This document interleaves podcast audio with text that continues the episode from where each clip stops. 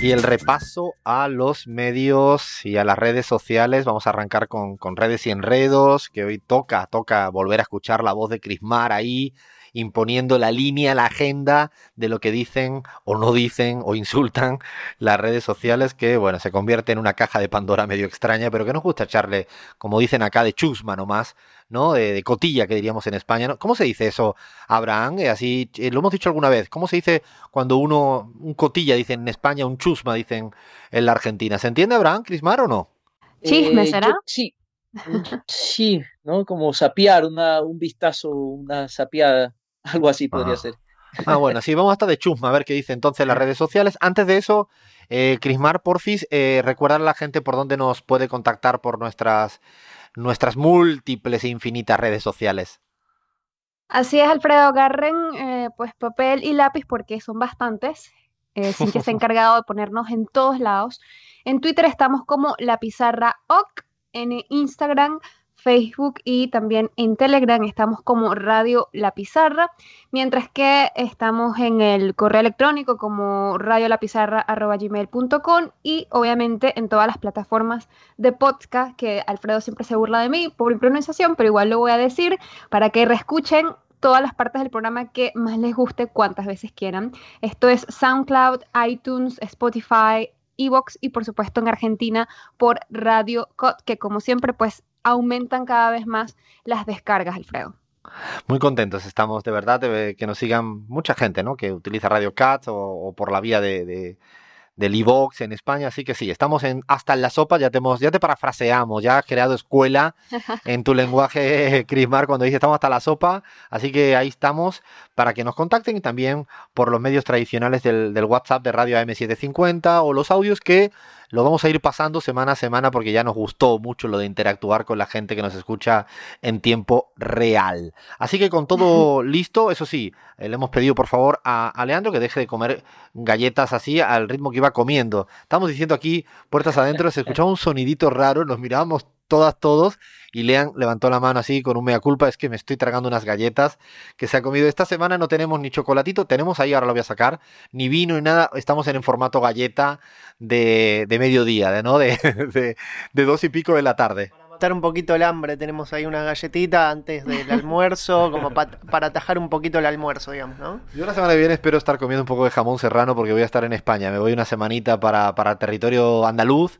andaluz, que dirían así sin la Z, porque nunca hablamos con la Z los andaluces, sobre todo al final.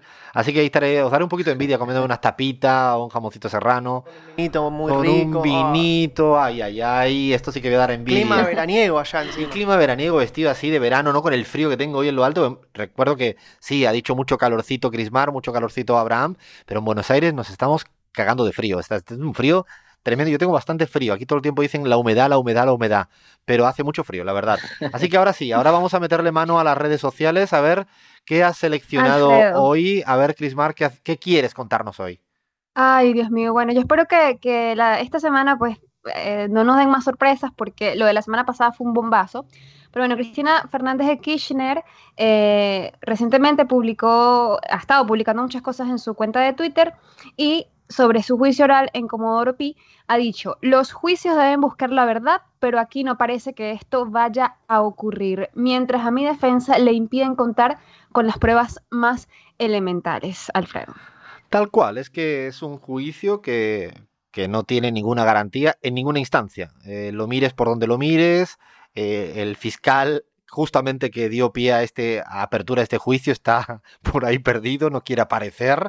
Rebeldía, en, en, rebeldía es la palabra. La palabra es en rebeldía. Le han dicho hacer que eso esté por acá por otras cosas y por otras cosas jodidas y él ha dicho, bueno, no, no estoy, no estoy, no quiero ir, no aparezco, está en rebeldía. Como si de repente uno decide, bueno, voy a ir desnudo a trabajar y estoy en rebeldía y no me importa nada. Ese es el fiscal que ha abierto esto. Claro, no le han permitido hacer las pericias que cualquier juicio debe tener. Como he escuchado esta semana, se le está intentando inculpar simplemente por haber ejecutado política pública, porque no hay ninguna, es casi como yo que me encantan las series así, de estas de thriller y demás, en el fondo es todo circunstancial, es como que, bueno, como yo pasaba por acá, a partir de ahí, eh, creemos que realmente, bueno, y por no hablar de quiénes son los testigos, los testigos, testigos caucheados, falso, eh, tienen además para colmo, tienen, el otro es el, el periodista del medio opositor, Clarín, o sea, todo un mejunje de lo peor de lo peor, kafkiano, que hace mucho daño a la democracia, que es lo peor de todo, hace mucho daño al Estado de Derecho, y así están, y bueno, Cristina fue el pasado martes, pasado martes sí, a la a ese juicio, no lograron ni siquiera la foto que querían, con lo cual, bueno, mala suerte para, para ellos, y yo creo que la gente al final, ya lo dijimos la semana pasada, vota en virtud de lo que le pasa en la esquina, en el transporte, en la dificultad que tiene para comprar un litro de leche, eh, la dificultad que tienen para que los niños cuando van a la escuela tengan garantías básicas, en la salud. Es difícil que la gente esté pendiente de una telenovela, además, no creada de una manera muy ficticia, muy forzada por, por un grupo. Así que bueno, vamos a estar muy atentos esta semana tras semana, eh, Crismara, a lo que va contando Cristina Fernández, el nuevo candidato presidente Alberto Fernández, porque la cosa se está calentando, estamos todavía cinco meses de las elecciones, pero pareciera que va a ser mañana la elección aquí en la Argentina. Bueno, Alfredo, y, al, hilo de lo que comentas, muy curioso sobre el Clarín, por ejemplo, porque es uno de esos diarios importantes que se le escapó, por cierto, la, noticia de que Movistar informó de, de D'Alessio, que hablaba por teléfono con el nieto de la ministra de Interior, Patricia Bullrich. Pero bueno, ha sido un cachondeo. Eh, ha sido, Crismar, dicho así también, ha sido un show. En mi tierra dirían, ha sido un cachondeo, ha sido todo apuro para reírse, porque lo, que estamos diciendo acá es algo muy grave. nos reímos por no llorar. Y es que la ministra de Seguridad de Macri se mensajeaba, se whatsappeaba con uno de los personajes que acaba incluso inculpándola. Sí, con un agente paraestatal, digamos, ¿no? O sea, con total impunidad se manejaba este tipo de Alesio y utilizaba los resortes y las funciones del Estado a su antojo. Y, la, y lo peor es la excusa que pone la ministra, digo, le echa la culpa al pobre nieto, que nada que ver tiene, que seguramente le gusta jugar a los jueguitos y lo pone en una situación en la cual el nieto de repente tiene relaciones con un agente paraestatal. claro. según ella, el nieto es amigo del agente espía que inculpa a Cristina, una cosa loca, ¿no? Pero como son las cosas, si Patricia Bullrich y el gobierno de Cambiemos baja la imputabilidad, pues el nieto va a ir, puede ir a, prisión. Así que bueno, esto está de, novela. Esto está para una bola de cristal, ¿eh? Anotémoslo para bola de cristal. Duque, presidente, presidente de Colombia, pues intentando convencerse casi a sí mismo, ha dicho, el país no está sumido en una crisis institucional. Hoy todos los colombianos tenemos que celebrar que alias Jesús Santrich está nuevamente tras las rejas. Otra vez le aplicamos, señor Duque, lo de eh, o non petita accusatio manifesta. El país no está sumido en una crisis institucional. O sea, cuando uno tiene que explicar eso es porque la cosa está jodida. Sigamos, sigamos. Bueno, la ex candidata a la presidencia de Perú, Verónica Mendoza, eh, ha escrito un hilo de, mensajes en su cuenta de Twitter con la etiqueta Reforma Política Ya. Y continúa, esto no es una pelea entre el gobierno y el Congreso, es una batalla de todos los peruanos y peruanas contra la política lobista y mafiosa. Es una oportunidad histórica de cerrar el ciclo de corrupción que le ha robado tantos recursos y oportunidades a la gente. Creo que tiene razón. Esta semana pasada ha habido otro capítulo más de la gran crisis política de un país fallido como es el Perú, ¿no? Eh, importante. Eh, Vizcarra tuvo que salir a dar un discurso a la nación. Yo, todo apunta, aquí se casi me atrevo sin bola de cristal de Abraham, todo apunta a que va a haber anticipo de elecciones y va a ser todo mucho más pronto que tarde y ahí se va a abrir un abanico de opciones donde Verónica Mendoza, bueno, hay que recordar que fue la tercera más votada y se quedó a un punto de pasar al balotaje, sin estructura, sin plata, ahí con una voz ciudadana bastante diferente a la tradición fujimorista o al PPK en su momento, así que eh, hay que estar muy atentos a lo que va a pasar en el Perú porque parece, parece que definitivamente se precipita la cosa porque es un país que ya no se, no se aguanta más. Sí, Alfredo. Bueno, yo eh, creo que además de fútbol y política vamos a tener que sacar un, segmento que se llame cultura y política porque eh, vaya que, por ejemplo, el cantautor español Ismael Serrano vaya que se moja con, el tema. En su cuenta en Twitter ha criticado, no ha cuestionado eh, sobre la, la evasión de impuestos de miles de millones hecha por el multimillonario Omancio Ortega, sabemos, el dueño de Inditex, la corporación que está detrás de tienda como Sara. Y ha dicho al respecto, a ver, no se trata de no aceptar donaciones, pero si aplaudes el gesto filantrópico y abogas por bajar los impuestos a quienes más tienen, no entiendes el sistema público como un derecho, sino como una gracia concedida magnánimamente. Es pura vocación de servidumbre. Bastante contundente ahí. ha sido debate, debate de la semana en España, porque el hombre más rico de España, no sé si el cuarto, quinto, no tengo ni idea, en, el ranking eh, de Forbes en qué número está, pero está muy elevado, de los más ricos, el dueño de Zara, como bien decía Chris Marr, ha planteado una donación. Y claro, a partir de ahí, una buena parte de la derecha le ha aplaudido como si fuera un gesto patriótico.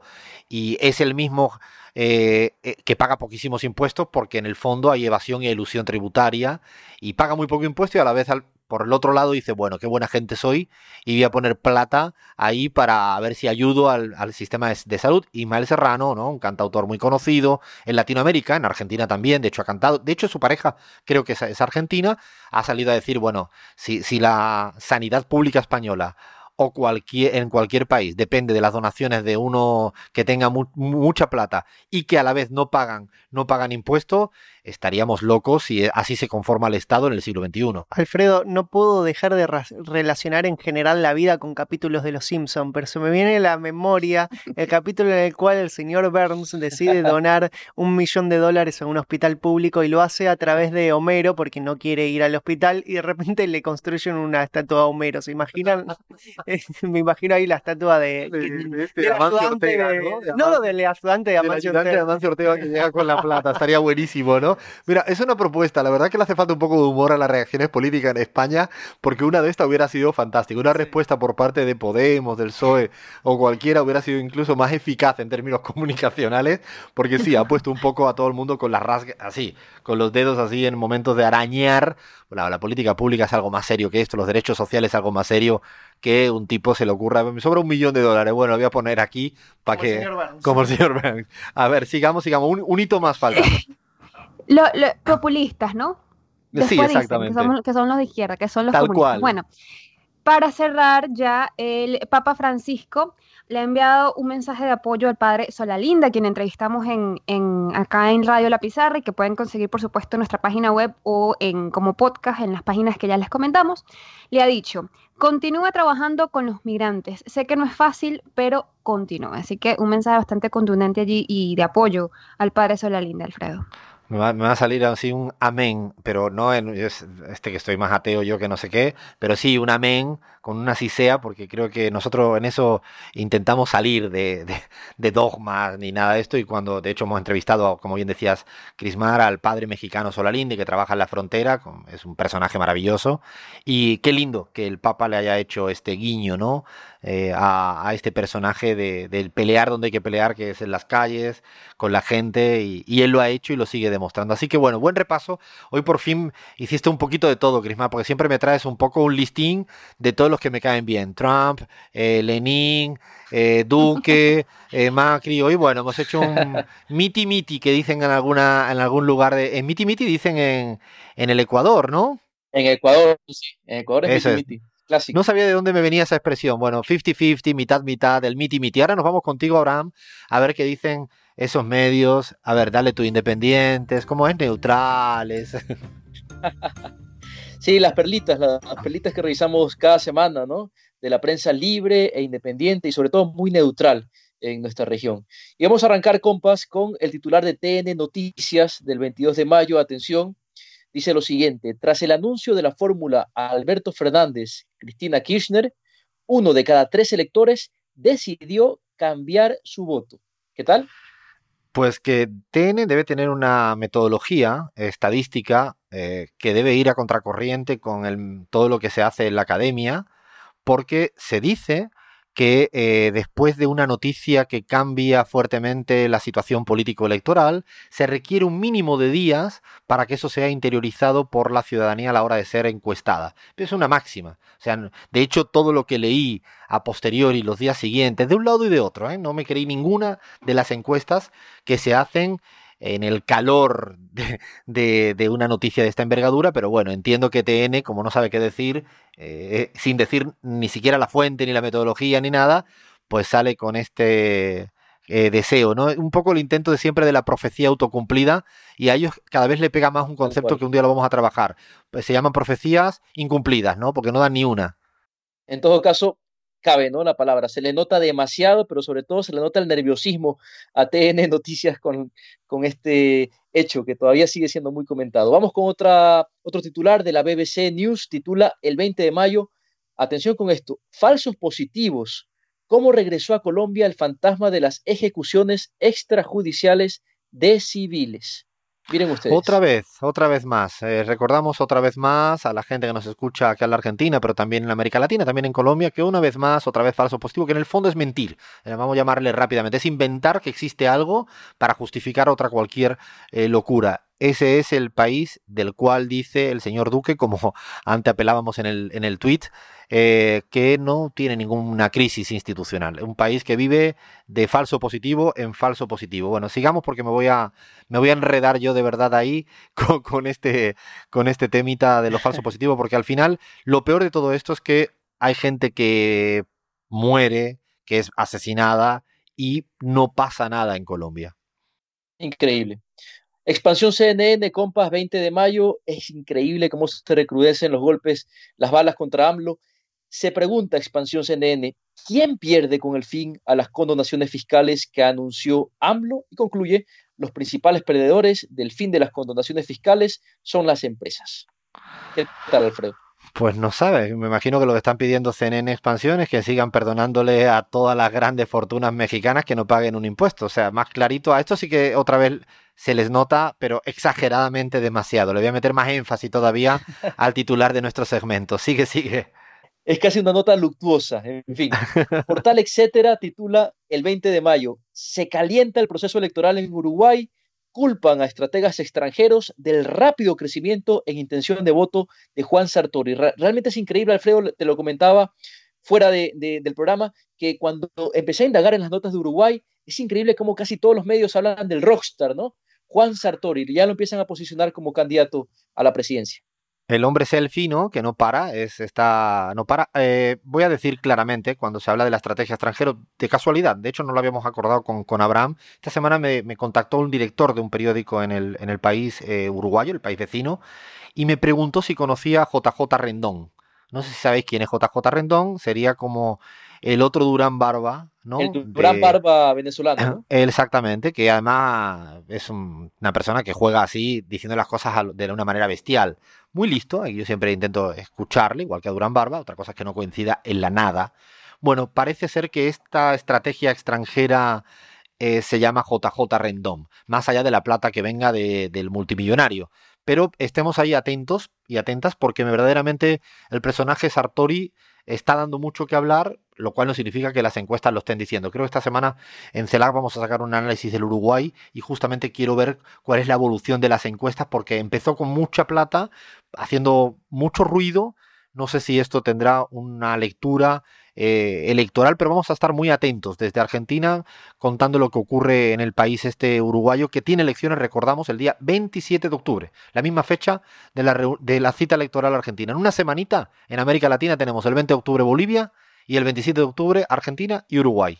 Y bueno, vamos a terminar con una nota del país que titula el 21 de mayo, atención, Bolsonaro apuesta por presionar al Congreso desde la calle ante la falta de apoyo parlamentario. Y de hecho, Alfredo, mañana domingo, el presidente brasileño ha convocado a marchas, ¿no? Eh, para sus seguidores en 50 ciudades. El tema es que a Bolsonaro todo le empieza a salir mal. Inclusive veo por ahí notas que reseñan del malestar de militares con su supuesta intención de intervenir en Venezuela. Todo le sale mal a Bolsonaro. Va a acabar Abraham más rápido eh, que Macri porque lo curioso es que Bolsonaro acaba de asumir. Todavía, o sea, lo de Macri ha sido, no, ya lleva tres años y pico, no es que sea mucho, pero Bolsonaro, porque hay que recordar que no tiene fuerza mayoritaria en el Congreso y a veces nos olvidamos de lo importante que es este equilibrio en algunos países como el caso brasilero y el no tener espacio ahí, bueno, es, un, es una debilidad política que unido al tema militar, unido a los ideólogos y unido a la debacle económico en la que vive, eh, cuidado, cuidado Bolsonaro, a ver si cantaste victoria antes de tiempo que gobernar lo mismo que hacer un show en el Instagram para ganar unas elecciones. Con esto, con esto hacemos una paradita en el camino para, después de la revisión casi geopolítica que hacemos con la excusa de mirar redes, enredos y el se te nota demasiado. Y ahora que se prepare Leán a ver cómo nos provoca con Mauro Zárate. Así que bueno, a ver por dónde sale la cosa. Seguimos en la pizarra.